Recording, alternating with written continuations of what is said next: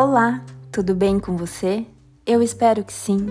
Hoje é um maravilhoso dia, que nós possamos render graças ao Senhor pelo sopro de vida, ao qual Ele nos concedeu, a mim e você nessa manhã.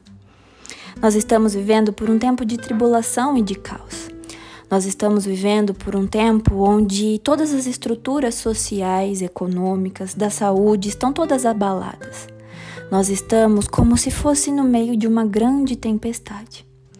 Porém, eu quero compartilhar com você a palavra que Deus colocou no meu coração sobre o que nós estamos vivendo nos tempos de hoje. Nós sabemos que tudo isso se trata do cumprimento das promessas bíblicas. Nós sabemos que nós estamos caminhando para a volta de Jesus Cristo. E é necessário que nós possamos passar por essas tribulações, por mais difícil que seja. Existe uma passagem no livro de Mateus, capítulo 14. Eu indico que você leia o capítulo completo, do 22 ao 33 onde nós vemos uma, um episódio onde Jesus Cristo estava com seus discípulos no meio de uma tempestade, de uma grande tempestade, no meio daquela tribulação.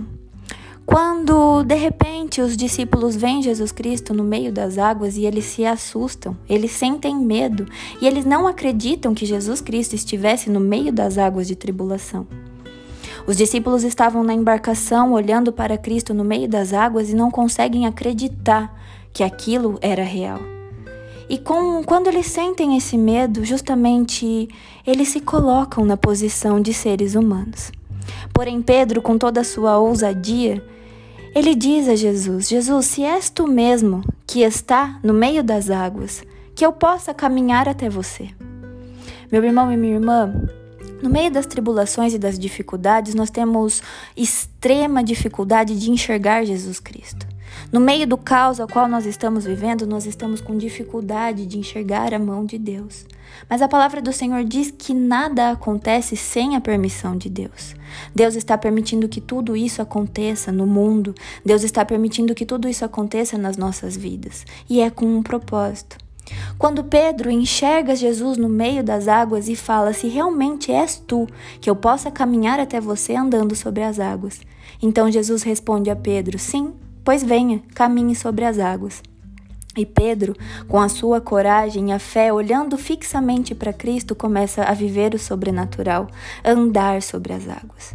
Eu entendo que debaixo dessa mensagem Jesus esteja nos dizendo: ande sobre as águas.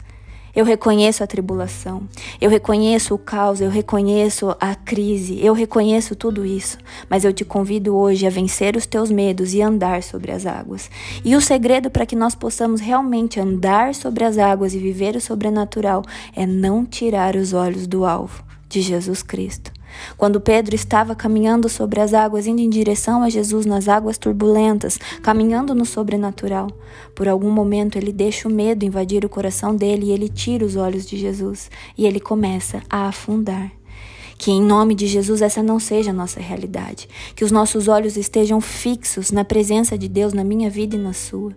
Que em meio às tribulações, à dificuldade financeira, à crise na saúde, à crise familiar, nós possamos estar voltados para o alvo, para Jesus Cristo.